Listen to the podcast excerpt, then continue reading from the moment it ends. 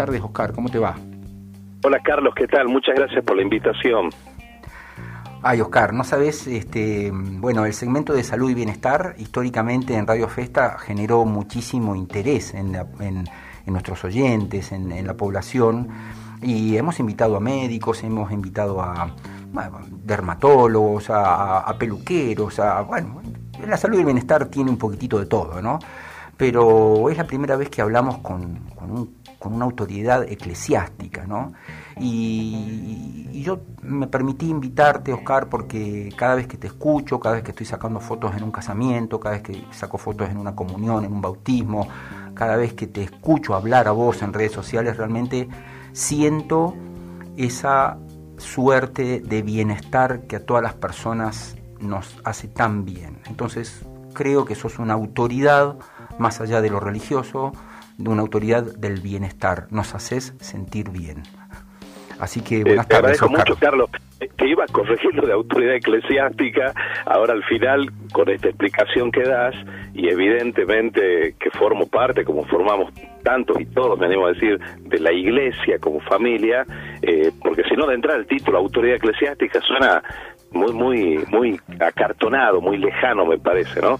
Pero pero te agradezco la invitación y, y por supuesto que esta vivencia eh, desde lo espiritual también y desde lo humano y lo fraternal, que justamente la iglesia eh, es eso, eclesía, es reunión, es comunidad, es familia, es familia, es un hogar. Eh, y es lo que ojalá los sacerdotes podamos también representar y, presentar, ¿no? E invitar a tantas personas y bueno, por eso también en este espacio hablar de, esta, de este bienestar, de esta salud espiritual que hace a la, integridad de la persona. Te lo súper agradezco. Oscar, eh, para mí, cuando yo te escucho en, en un contexto de la iglesia, en, unas, en ceremonias, en, estos, en estos actos simbólicos que realiza la iglesia, tengo la percepción de que no estoy, no estoy dentro de una iglesia eh, en, el, en, sentido, por así decirlo, histórico eh, de la palabra tengo la, sensación de que estoy en un momento de familia y bienestar. Eh, por, eso, por eso tengo, me atreví a invitarte y por eso me siento honrado con tus palabras, con tu, con tu aceptación a que charlemos, porque sos una persona que más allá del dogma eclesiástico sos capaz de transmitir bienestar. Entonces, eh, la, pregunta es, ¿cómo se logra? ¿Cómo, ¿Cómo alcanzamos este bienestar espiritual que es un poco la base de todo lo demás que queremos, ¿eh? o, lo primero o lo último, o el alfa o el omega. ¿Cómo llegamos a ese bienestar espiritual? ¿Hay alguna fórmula? No, ojalá la hubiera, ¿no? Y sería tan fácil y nos solucionaría tantos problemas y dolores de cabeza, pero pero creo que todos estamos orientados, vos fíjate cuando decías incluso que por ahí no te sentías y, al escucharte eh, interpreto y, conozco muchísimas personas que también opinan o se sienten como vos, no pertenecientes a una iglesia en lo institucional, en lo dogmático, pero todos sí nos sentimos hermanados, creo, en ese deseo de estar bien, de tener ese bienestar y al mismo tiempo de ayudar a los demás. A veces ahí sí, ampliando un poquito la mirada o rompiendo capaz ese pequeño círculo o esa zona de confort, eh, a veces un poco más minúscula de la propia familia, la gente más allegada, y extendiendo la mirada ¿no? hacia, hacia toda persona que, necesariamente, y ya no solo como cristianos, sino como seres humanos, ojalá nos viéramos todos como hermanos.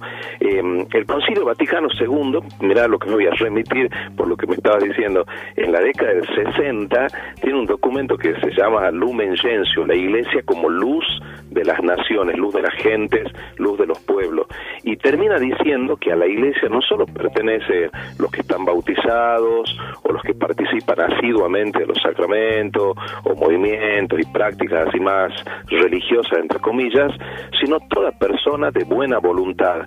Incluso, y eso en algún momento eh, creó algún problema, alguna discusión, eh, incluso las personas de otras religiones, pero que obviamente, o de ninguna religión, pero que quieren este bien, buscan la verdad, se, se preocupan día a día por la justicia, por la honestidad, por tantas virtudes humanas, pero que a nosotros cristianos nos resultan como destellos de la persona de Cristo, Cristo el Hijo de Dios, hecho hombre, y que Él, por antonomasia, es justamente el que nos marca un camino. Entonces, volviendo a tu pregunta, ¿qué será o cómo será ese camino? Y bueno, yo creo que es justamente descubrir en cada uno eh, esas semillas del Hijo de Dios. No hay nada humano que, Dios no lo haya asumido en Jesús de Nazaret desde hace dos mil años. Y, y para muchos puede ser, bueno, pero esto lo está diciendo porque es un cura o un tipo de la iglesia, pero es una propuesta. A ver, el Jesús histórico, más allá de que alguien no, no lo acepte, no lo conozca, o por los motivos que fuera, no, no quiera aceptarlo así como hijo de Dios, el Jesús histórico como un personaje que vino a hablar justamente de este camino, venimos de Dios, volveremos a Él un día cuando tengamos que rendir cuenta de nuestra vida, entonces tratar de descubrir esas semillas de fraternidad entre nosotros. Si nos decimos hijos del mismo Dios, vivimos en el mismo mundo, compartimos tantas cosas, y cómo no ayudarnos un poco más, cómo no extender la mano. Vos hacías alusión al principio y felicitabas, y me sumo en ese sentido al día de los abuelos, las abuelas hoy, porque es el día de San Joaquín y Santa Ana, que fueron los papás de la Virgen María, por lo tanto los abuelitos de Jesús. Eh, el Papa Francisco sugirió, pidió que este, desde este año, el cuarto domingo de julio, como siempre va a caer en, en cercanías al 26, sea la jornada mundial de los abuelos. Ayer tuvimos esa posibilidad en todas las iglesias de todo el mundo, como para ver también en nuestros mayores justamente quienes este, han puesto de su parte lo mejor, seguramente. Y por ahí en esta etapa de la vida, vos decías muy bien, dedicarle un poquito más de tiempo, una llamada, una visita, eh, no perder de vista eso que nos hace tan humanos, que venimos de una familia, de nuestros padres, de nuestros mayores, dejamos también para quienes son papás y abuelos, obviamente hijos, nietos, y de eso se trata, ¿no? De vivir cada día ese clima de fraternidad. Oscar, este, bueno, me, siempre me, te escucho y me emociono. ¿eh? Le cuento a la audiencia que estamos, si, si recién se enganchan, estamos en, en habla en vivo y en directo ¿eh? con el cura, con el padre este, Oscar Ósola de la parroquia de San Lorenzo, cuando son las 14 y 46, estás en Radio Festa por FM Profesional. ¿Cuál es el secreto, Oscar, para que a ver, eh, históricamente me parece que muchas personas nos resistimos al, dogma eclesiástico, eh, sí vamos a la iglesia en general en busca de eh, este bienestar que vengo hablando desde el principio, pero muchas veces nos encontramos con cierto rechazo por, por una cuestión dogmática. Y vos me parece que sos un símbolo de lo, de lo antidogmático, ¿no? por así decirlo, es decir, por, eh, hablando siempre de la fraternidad, hablando siempre del amor, hablando siempre de la hermandad, hablando siempre de, del cariño de los hermanos. Eh, ¿Cuál es tu secreto para tener una llegada tan grande y para que tus videos se hagan virales y para que la, sigue, para que la gente te siga por Facebook? Eh, ¿Cómo haces? ¿Cómo hiciste?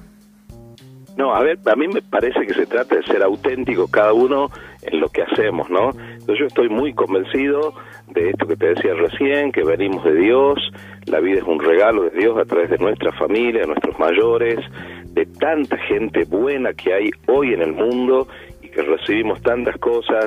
Por supuesto que también cada uno nos cargamos a veces de esas malas energías o vemos tantas situaciones complicadas y vos obviamente te escuchaba unos minutos antes y ya leías las crónicas policiales. Estamos todos sobrepasados a veces de esas malas noticias. Eh, me remito de nuevo al Papa, hablando de los abuelos, las abuelas, en este tiempo de pandemia, les pedía, les pide, dice, muchos de ustedes que son de mi edad eh, han vivido la guerra mundial en Europa, por ejemplo, u otros han vivido guerras y calamidades y catástrofes en tantos lugares y las han superado. Entonces, ¿cuál es el secreto? Es sacar algo positivo, ¿no? Esa capacidad de resiliencia que tenemos todos, pero a veces la tenemos por ahí un poco dormida. Entonces, en eso de ser positivos, de ser gente que crea eh, realmente eh, focos y centros de, esperanza, de, sueños, de mantener la memoria, de poner por delante siempre, siempre eh, lo mucho que recibimos de Dios, de los demás, de la vida y que debemos transmitir a los demás, para mí ahí está el secreto, entre comillas, en que cada uno y, mucha gente que me estará escuchando, no, no se está escuchando eh, en tantos trabajos, en tantos órdenes distintos, en tantas profesiones, y vuelvo a aludir también, más allá de la práctica o no práctica religiosa, católica o de la iglesia que fuera, eh, todos tenemos algo en común eso en común es lo que nos tiene que unir. Por supuesto, como católico y como cristiano, no renunciamos. Yo te agradezco porque entiendo que vos lo decís como, como un halago, como un piropo, decirme que no sea dogmático. Pero, hay cosas en las que sí soy dogmático. Vos vas a una misa de primera comunión y yo a los chicos les digo, chicos, este es el cuerpo de Cristo, la hostia consagrada, el pan consagrado. Y ahí no le aflojo ni un milímetro. Y hay verdades de la... No, no, por supuesto, sí, sí. Sí, sí. No, no, te, te agradezco nuevamente. Pero eh, sí entiendo también en tus palabras que hacemos muy mal desde la iglesia con actitudes que a veces de querer imponer, de querer obligar, históricamente hemos cometido errores gravísimos como iglesia, el Papa Juan Pablo II, San Juan Pablo II, cuando era el jubileo del año 2000, pidió perdón explícitamente por las guerras de religión, por los excesos a veces en las guerras de las cruzadas, de la conquista de América, de la conversión forzada de, pueblos, de judíos, de musulmanes, de donde fuera, errores históricos gravísimos, pero bueno, aprendemos a medias, ¿no? Y cometemos a veces los mismos errores. Entonces, no imponer a los demás, sino sí imponerme yo a mí mismo, lo que yo considero que tengo que ser dogmático, eso sí, no le aflojo, trato no aflojar pero en la vivencia con los demás, obviamente, vivimos en una sociedad plural y tenemos que compartir de tantas maneras, ¿no? Gracias por aclarar y por corregir un poco mi pregunta, si no había sido muy específica, pero justamente me, refería a eso que vos decías. Te quiero preguntar algo sobre mm, su santidad el, el Papa Juan, eh, perdón, Francisco. Em, y es esto, ¿no? El momento en que él fue, mm, ¿cómo se llama? Entronizada sería la palabra, fue... Eh, que asumió como obispo de Roma. sí, esa sería la, palabra, sí. Este, eh, la verdad que fue una sorpresa para todo, para todo el pueblo argentino, fue una suerte de orgullo nacional, digamos, ¿no? Una suerte de decir, bueno, no sé, tenemos a Messi, tenemos a, qué sé yo, el Papa era, era parte de nuestro equipo, digamos, ¿no? Con el tiempo Em, eh, su, su, ideología franciscana eh, se acercó mucho a cierta ideología política argentina. Perdóname si me meto en un terreno así medio escabroso, pero te, lo quiero preguntar. Em, ¿qué, qué, opinión te merece, digamos? ¿no? Porque hay una suerte de decepción por parte de, la, de cierta parte de la sociedad argentina en el accionar del Papa Francisco. Sí, sí, sí, se entiende y es muy triste y muy doloroso. Yo lo escucho todos los días, lo veo todos los días y en gente muy amiga y muy de práctica religiosa también y que están a veces en esta dicotomía o en este no saber para dónde correr, ¿no?